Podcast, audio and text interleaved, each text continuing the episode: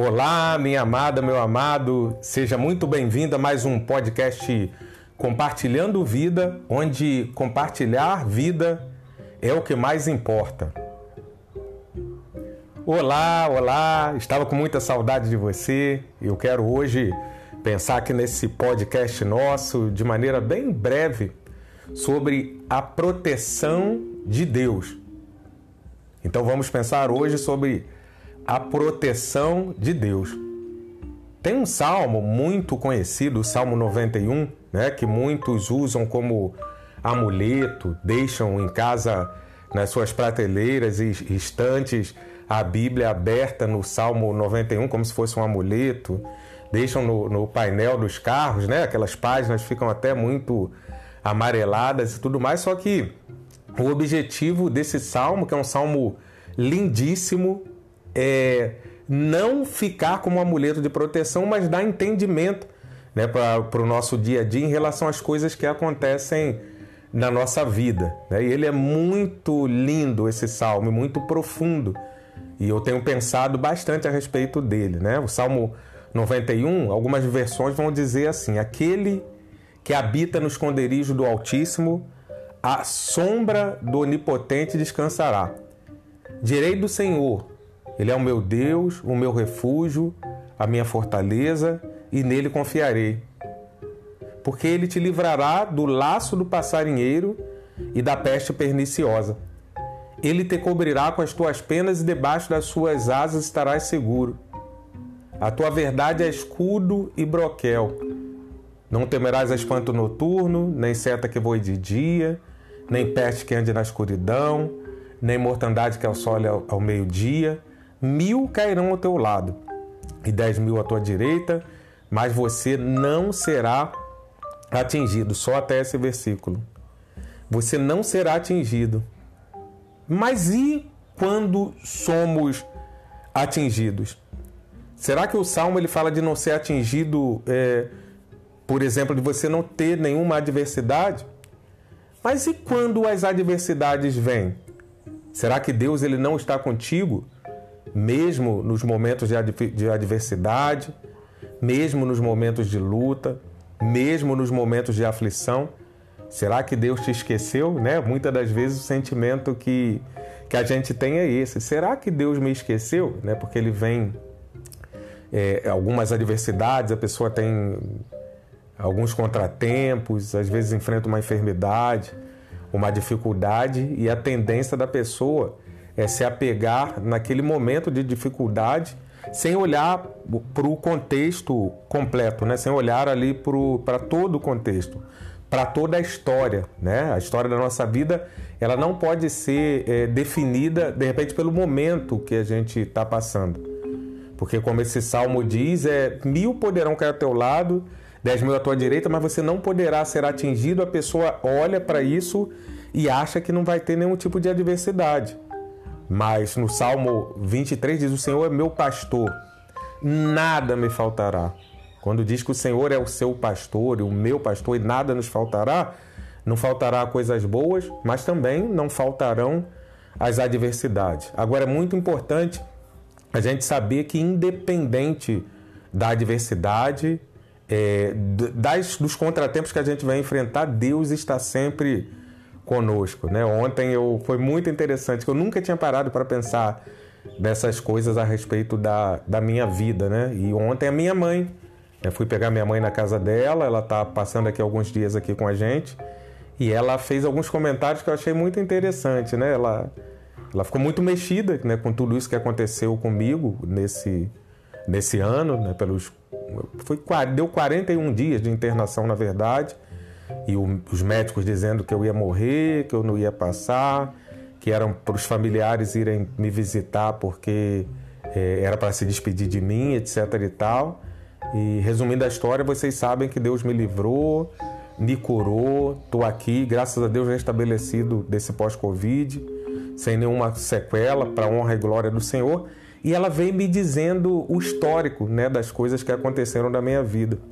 É, em primeiro lugar, ela disse que quando ela descobriu né, que estava grávida de mim, ela ainda não havia consumado ali o casamento com meu pai, eles estavam naquele processo. Ela já era uma moça com 24 anos para 25, mas acabou dela engravidar de mim.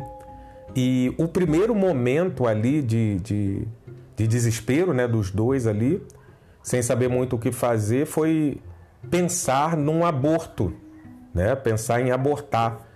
E eles ali muito envergonhados e tudo mais, muito com muita dificuldade, pensaram em, em abortar. Chegaram a sair de casa, meu pai e minha mãe, na época ela grávida de mim, para procurarem uma clínica né, de, de aborto ali para poder interromper, interromper aquela gravidez. Só que minha mãe com 24, meu pai com 27, eles saíram de casa em direção à clínica. Quando foi no meio do caminho, antes de chegar à clínica, eles se dirigiram para um cartório para poder dar entrada ali no casamento. E assim eles decidiram, ao invés de interromper a, a gravidez, né, que seria a minha, estava grávida de mim, que eu sou filho primogênito, filho mais velho deles, é, eles resolveram então é, viabilizar ali o casamento e, e, efetivar e efetuar o casamento. Então foi o primeiro livramento que eu tive, né, de não ter a gravidez interrompida. Só que logo na sequência, minha mãe falou que teve uma gravidez é, é, até mais ou menos tranquila, dentro da normalidade. Quando chegou o período, daí olha que há 48 anos atrás não tinha tecnologias que tem hoje, né? E quando ela chegou para poder ter, perto dos dias de, de, do parto ali, ela teve uma eclâmpsia. E aí chegou na hora do parto, eu não queria sair, eu já estava entrando em sofrimento. E os médicos tiveram que fazer uma. Um, tirar ferro, né? Que diziam antigamente o termo antigo que as pessoas falavam era tirar a ferro, né? Porque não tinha é, é, dilatação, não tinha aqueles recursos para cesariana como tem hoje, e conseguiram ali pegar minha cabeça e, e puxar. E ali eu consegui sair, mas já entrando no período de sofrimento, o segundo livramento.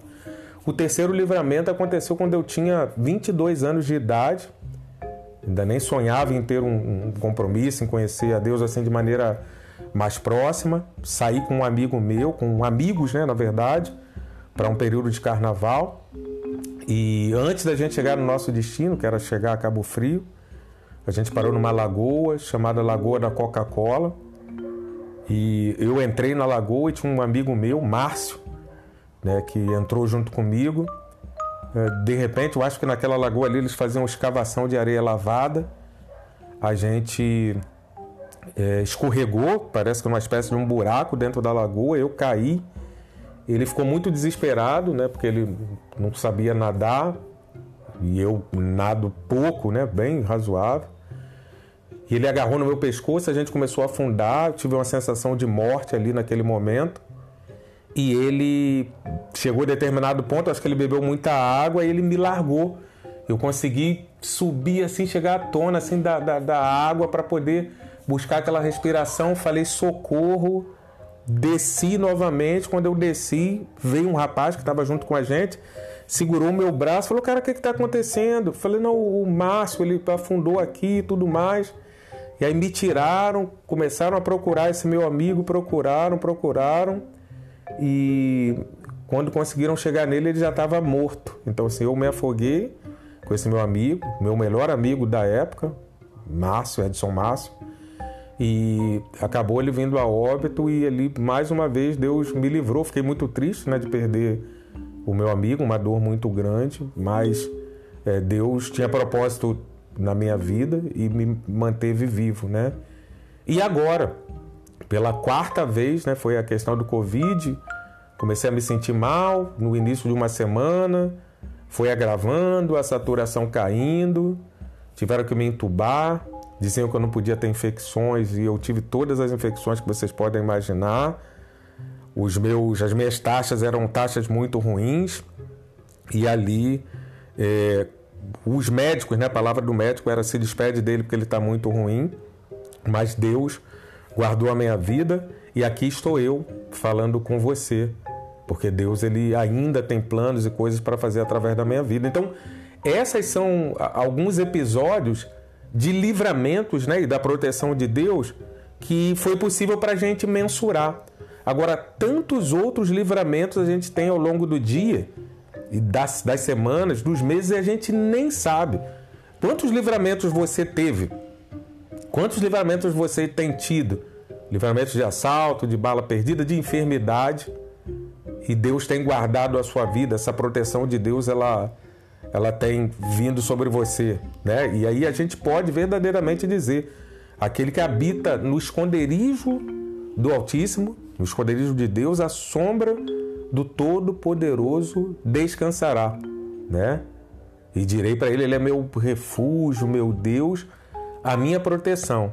Então que você possa, né, nessa reflexão rápida aqui, pensar a respeito disso, né, dessa leitura do Salmo 191, que fala a respeito da proteção divina sobre esse período de ameaça. Então, se algumas ameaças elas são visíveis, outras ameaças são invisíveis, né, como esse vírus né, que tem circulado, tem ceifado tantas pessoas, tem limitado tantas outras, mas a gente faz o nosso dever de casa, né, que é usar máscara, a gente faz o nosso dever de casa, que é respeitar o distanciamento social, tomar as vacinas, mas acima de tudo e de todas as coisas, a gente depende integralmente da misericórdia, da graça e do favor de Deus. Nunca se esqueça, nunca deixe de lembrar quem tem te guardado, quem tem te protegido e quem tem te livrado do mal. Que a cada dia você seja muito feliz, que Deus venha te abençoar e vamos em frente, né? Que Deus vai nos permitindo que estejamos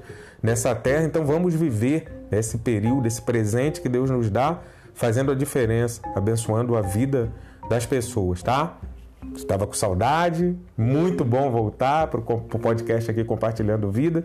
E se Deus quiser, na semana que vem estaremos de volta aqui com mais um assunto do seu interesse. Que Deus te abençoe.